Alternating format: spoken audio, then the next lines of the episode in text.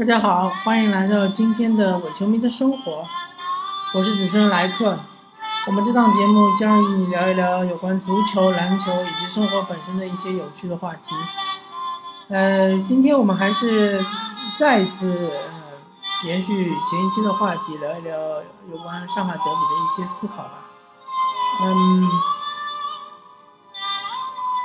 还是嗯，对于邓巴巴的遭遇感到非常的遗憾。嗯，OK 吧，我还是重申一下我上一期的观点。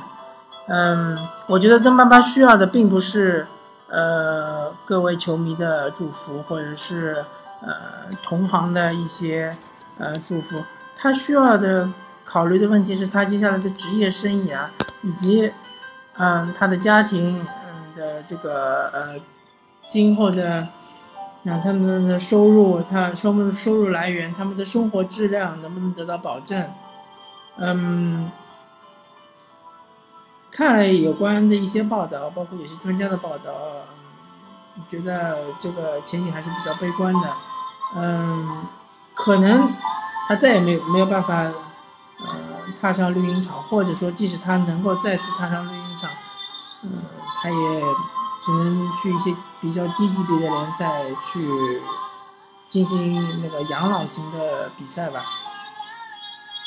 嗯，所以我关心的还是对于登巴巴这一次的这这个不幸的事件，呃，有没有相关的赔偿的一些呃赔偿的一些这种事项，或者说有没有当时有没有给给他买过保险？或者说，申花俱乐部是不是会执行他，呃，当时的所有的合同里面所规定的那些薪水、那些金额，是不是都能够发齐？啊，这才是我所关心的，这是比较现实的问题。呃，我觉得祝福什么的，其实已经说的太多了，我我就这里就不再重复了。嗯，然后对于本次的这个，呃，上海德比的。嗯，可以说是闹剧吧。这样一个闹剧，我有以下几点的这个观察。呃，首先，我觉得我不管是球迷、俱乐部、球员，我们都需要有嗯一个宽容的态度。嗯，为什么呢？因为 宽容除了态度之外呢，嗯。呃，它还能够营造一个比较好的氛围。嗯，除此之外呢，嗯，更重要的原因是因为，嗯，即使你有嗯仇视或者敌对的态度来对待，嗯，比如说你来对你作为上港申花的球迷，你来对待上海上港，或者是对待上港的球迷，嗯，你做出一些过激的行为。其实这个根本就没有任何意义，根本就帮助不了上海申花队。包括申花队自己，我们看到最新的新闻说，申花队向中国足协提起申诉，申诉的内容是说，呃，对手上海上港队在比赛中有一些呃违反体育道德的的行为，希望就是上港的呃队员能够得到额额外的停赛。如果你的这一些申诉，或者说你提交的那些 GIF 的图、GIF 的这个影影像，能够起到你所希望起到的作用的话，那无疑就是对于裁判的一种否定。就是，嗯，他的潜台词就是说，你看看，你看看，你这个裁判，啊，你当时比赛现场竟然没有看到上港的这些动作。你竟然没有看到他们的这些嗯粗野的，或者是这些呃下的黑脚，对吧？我现在就来批评你。如果中国足协接受你的这些申诉，呃，来惩罚上港队的话，我觉得中国足协就是打自己的脸。所以我个人看法，我觉得中国足协百分之九十九是不会接受这种申诉的，而且从来没有先例。我从来没有看到过任何一场比赛结束之后，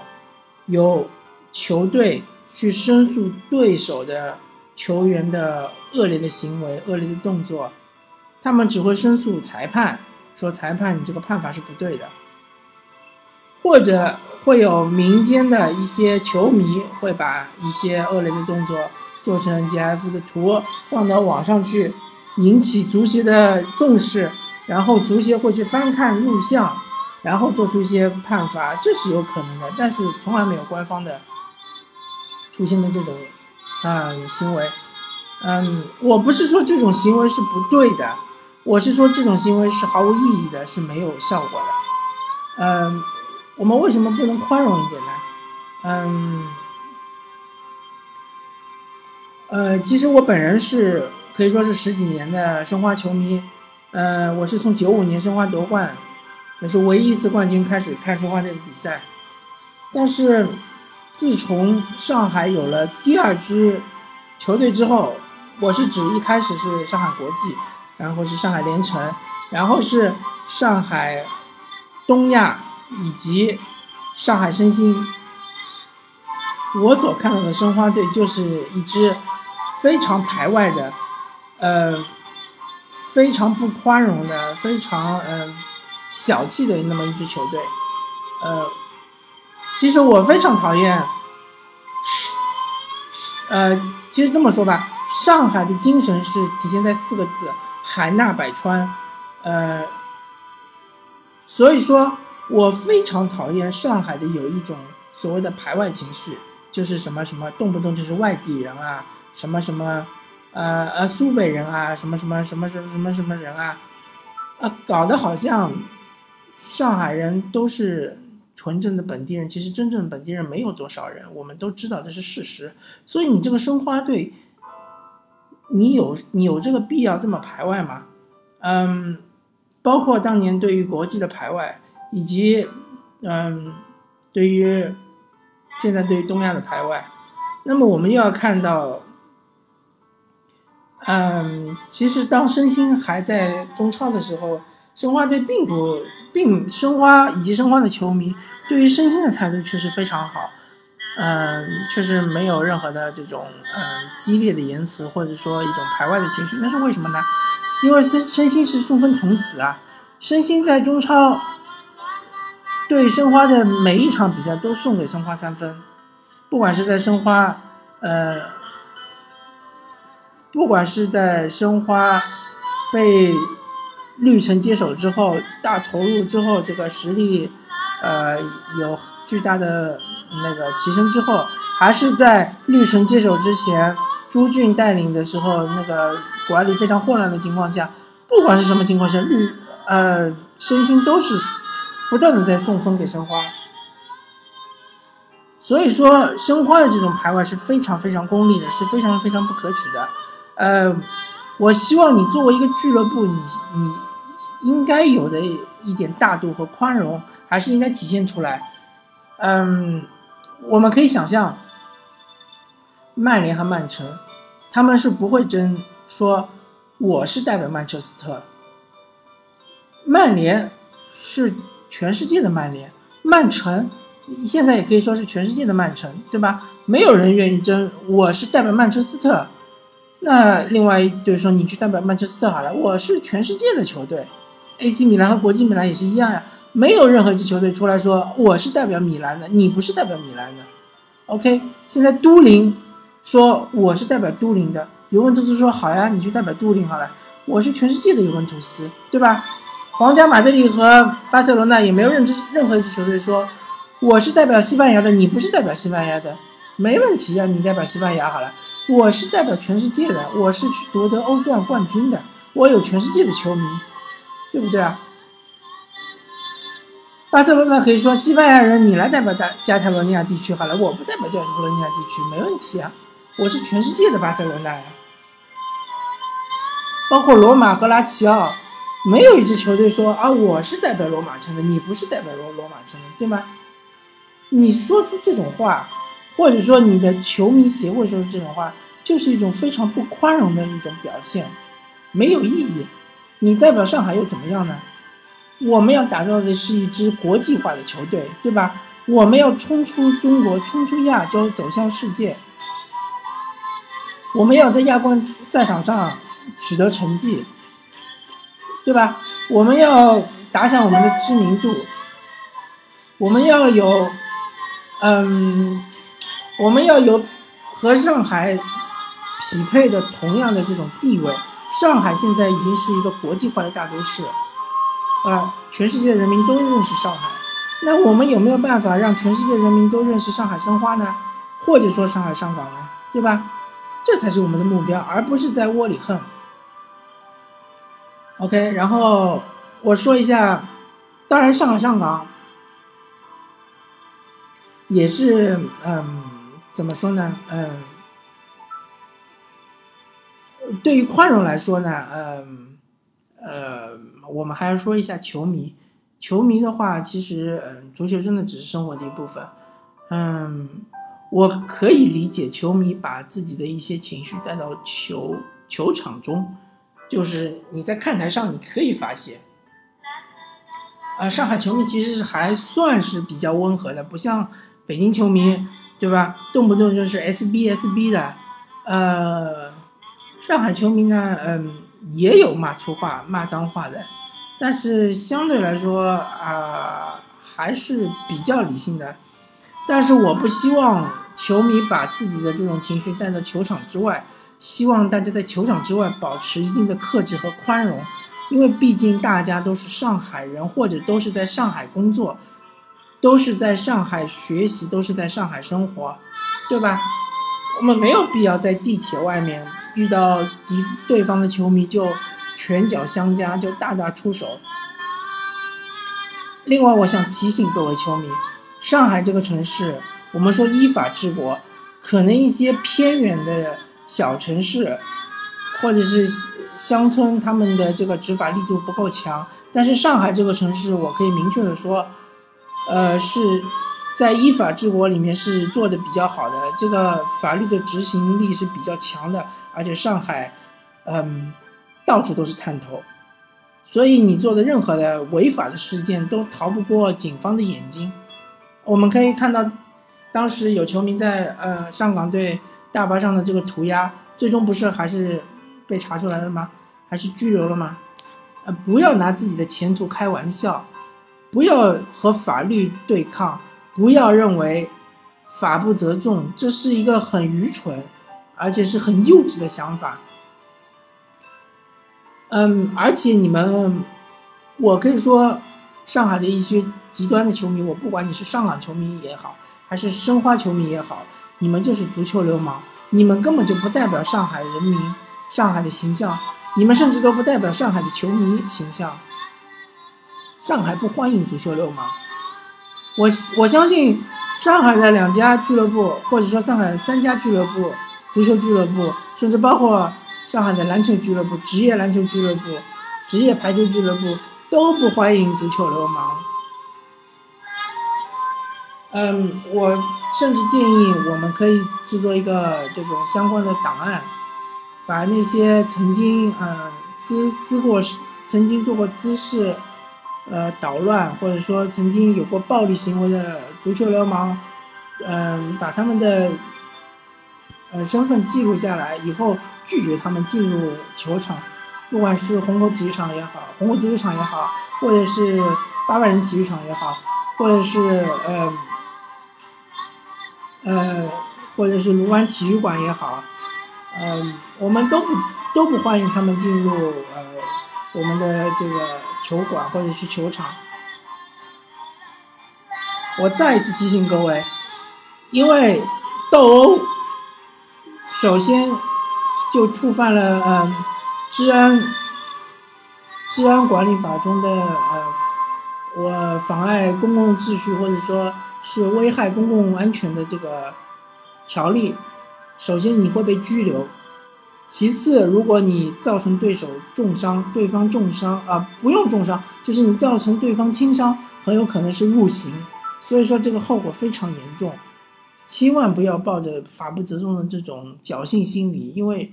不存在法不责众，因为我们有这么多探头，对吧？任何地方，任何的。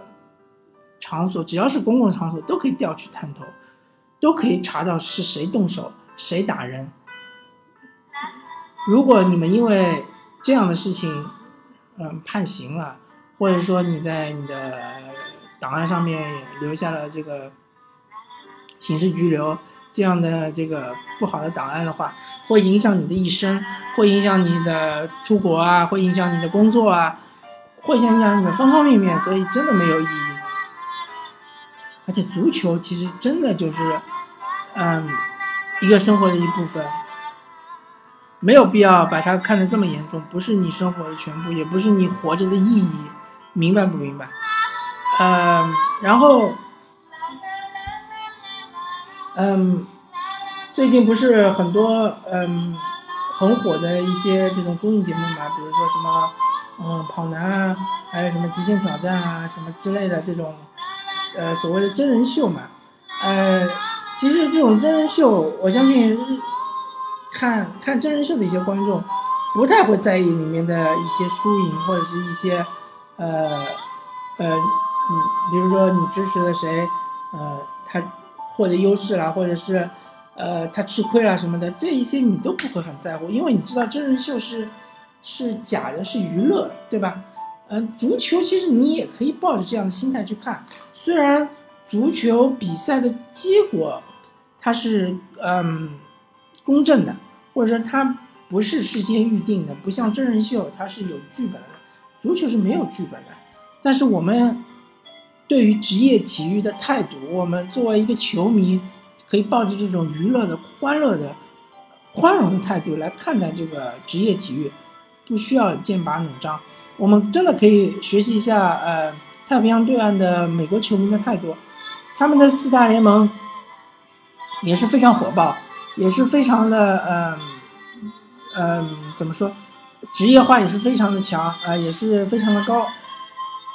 很少看到有听到有球迷说冲入场内去，呃，什么殴打，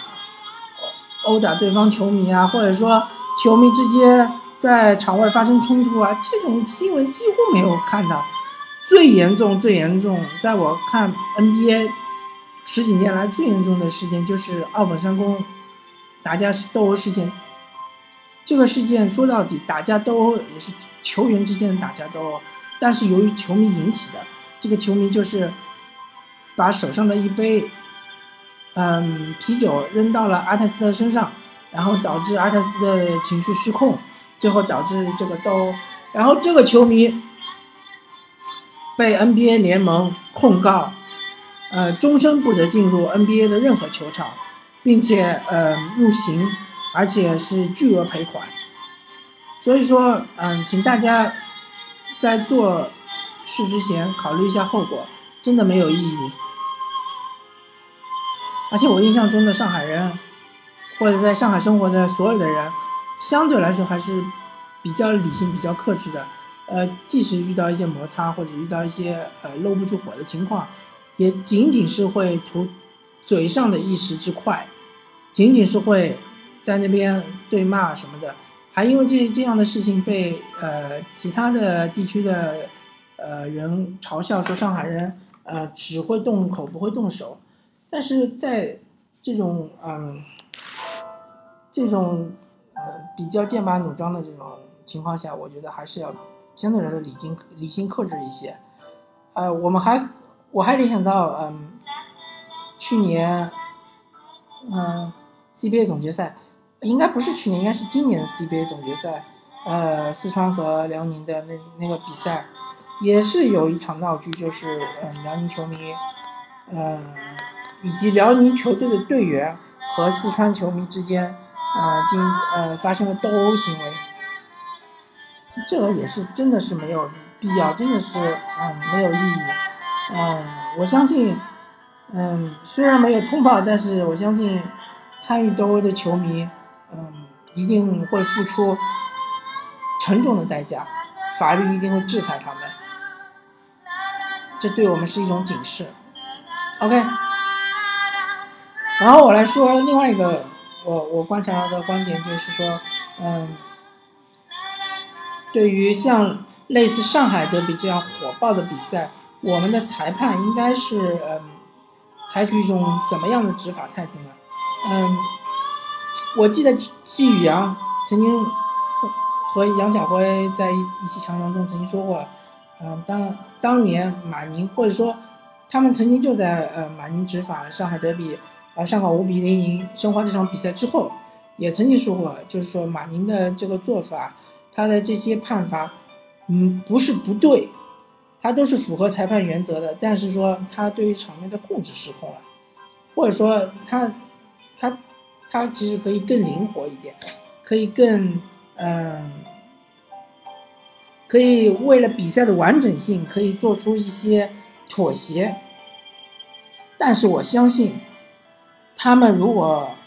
当时能够预见到登巴巴这一次的这个嗯惨剧，或者说呃悲剧的话，他们可能不会那么说。因为如果这场比赛是马宁执法，或者说是以马宁的这种。严格的态度来执法，可能这个上海德比会被判罚的支离破碎，可能这个比赛会更难看，可能很多人会不满意，球球评或者是记者或者是呃各种媒体都会对这个比赛和裁判不满意。但是我相信，或者我可以百分之百的肯定，可以避免登巴巴的这个悲剧的发生。因为我们都看到场上队员的情绪和动作确实是有点失控，我不是指责孙翔，呃，他的动作可能是冲着犯规去的，但是他确实不是冲着踢断腿去的。但是我们看到整场比赛的这个球员之间的总体来说，他们的动作都是有点失控。我相信，如果下次上海德比还是请。还还是用一种英超式的这种比较呃宽松的、比较呃注重比赛流畅性这种执法尺度来执法的话，可能断腿的不是登巴巴，可能会是比如说是阿尔克森，或者说是浩克尔，或者说是马丁斯，或者说是曹云定，都有可能。所以。我我希望足协能够吸取教训，就像，嗯，上一期《长江三分组》里面季季于杨老季说的，经过这次悲剧之后，我希望大家都能够呃有所反思。呃，中国足协的反思就是说，像这样一场，呃，之前我们预计到可能会发生这种火爆情况的，可能会发生一些意外情况的比赛。我们是不是应该把这个执法尺度放得严一些，再严一些？我们可以牺牲比赛的精彩性，可以牺牲，嗯，可以牺牲一些，甚至于你可以有一些错判漏判，比如说你可以，嗯，给上港队出示红牌，或者你给申花队出示红牌。都是可以的，但是我们一定要保护球员，这才是我们的宗旨。球员才是我们这个足球协会的宝贵的财富，没有球员就没有足协，就没有联赛。我们要把这个保护球员这个目的要放在第一位，然后才是保持比赛的流畅性。如果你上来就啪啪啪给三三四张黄牌，甚至上来你就。给个两三张红牌，我相信之后的球员的动作绝对会是收着踢，或者如果真的是发生了某支球队他，呃情绪上崩溃了，你就索性就动作大的话就再红牌再红牌。根据足球的规则，如果你嗯球场上少于八人的话，这场比赛就结束，判为零比三。那你。最最差的情况，最难看的情况就是说，你把一队罚下四人，然后这场比赛就结束了，就地结束，三比零，那至少不会有球员受伤啊，你说对吗？至少我们不会看到这这场悲剧，至少我们不会在新闻发布会上听到曼萨诺说，如果我在比赛的胜利和登巴巴受伤之间，我选择一项的话，我宁愿登巴巴不受伤，健健康康，然后我们比赛输掉。我们不会听到这么多后悔的声音，所以我希望，呃，这是足协应该吸取的教训。嗯，然后对于我们的整个网络以及我们的媒体，嗯，其实我觉得现在，嗯，我我有一丝担心，我觉得呃，我们的网络环境确实是越来越差，越来越暴力。所谓的网络暴力是无处不在。但是我同样有担心，如果我们为了抑制这样的网络暴力而引进审查制度，比如说，呃，像广电总局的这种，嗯，电影审查制度，嗯，对于每个人发表的意见、发帖或者发的微信、微博都进行审查的话，同样也会，嗯，抑制我们的言论自由，嗯，其实这是一个非常矛盾的，但是我希望每一个人你在发布你的网络言论的时候，你能不能思考一下？我是不是在助助推这个网络暴力？包括媒体。其实我并不反对，呃，媒体的站队，因为我们知道，呃，西班牙马卡报是站在皇家马德里这边，呃，世界体育报是站在呃巴塞罗那这边，没问题。嗯，这个也很正常。你可以写比较呃偏袒的文章，可以偏颇。可以说，呃，我支持申花，呃，我支持上港，没问题。但是，请你不要，呃，助推这个网络暴力，请你不要助推舆论暴力，请你不要被网络暴力所裹挟，嗯，不要说网友认为怎么怎么样，那么你报道就怎么怎么样，然后就不断的正反馈，不断正反馈就不断的变大变大，就产生蝴蝶效应，把整个城市搞得剑拔弩张。搞得像个火药桶，没有意义。然后，嗯，我相信，如果中国和美国一样，嗯，是大家可以合法持枪的话，你有没有想过，如果每人拿着一把枪进体育场会怎么样？或者不用，如果体育场有严格的安检，说不能持枪进入，那么如果上港球迷和申花球迷每人持着一把枪在街上碰到，会怎么样？其实很可怕的，嗯，请大家反思一下。我们现在是和平年代，啊，我们真的不希望，嗯，有这种嗯极端的思想、极端的事件发生。还有，呃，我建议大家去看一本书，叫《乌合之众》。嗯，每一个个体他可能是嗯非常的理性、非常的理智，有自己的独立思考能力，但是你一旦进入了群体之后，你就会被裹挟，你就会形成一种，呃，宗教式的一种崇拜，一种狂热，所以我不希望出现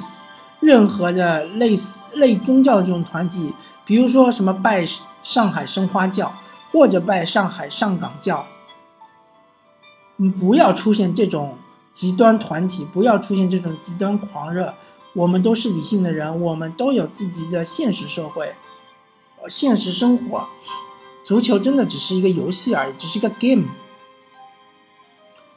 嗯，只是我们的一种放松的手段、放松的途径。还有，不要去做一些呃，去所谓的私下来私私底下去惩罚孙翔的事情，没有意义。比如说，你去。呃，通过人肉搜索搜索到孙翔家住在哪里，或者孙翔的车子是哪一部，你去破坏，或者说你去呃去写什么恐吓信啊，发恐吓短信啊，我提醒各位，这都是违法的，违法就要付出成本。我们是法治社会，上海尤其是注重法治的建设，所以说你是没有办法逃脱法律的制裁的。而且，我还要提醒一下，任何帮助这种所谓人肉搜索的执法机关，比如说你是公安局，你有权利去调取，呃，中国公民的一些合法的信息，请不要助长，嗯，这种网络暴力，因为你这样做法也是违法的，很有可能会丢掉饭碗的。请看一下之前曾经有一位民警，嗯。帮助网络的人肉去搜索某人，被东窗事发之后就被辞退，请大家呃珍惜一下自己的饭碗，好吧？请大家呃不要知法犯法，或者说也不要嗯做一些违法乱纪的事情，呃，最终我们看到了上海德比的这个闹剧，引起了党中央的重视，新华社甚至发文来批评这样一件事情，这个是非常，嗯，作作为上海这个城市来说是非常可耻的，也是非常丢人的。希望我们大家都反思一下，希望我们为了呃和谐社会吧，呃，为了和谐上海，我们做出自己自己的贡献，不要去再次重申，不要去做违法的事情，也不要呃去助长网络暴力啊。今天的节目我就说到这儿了，谢谢大家啊，我们下期再见，拜拜。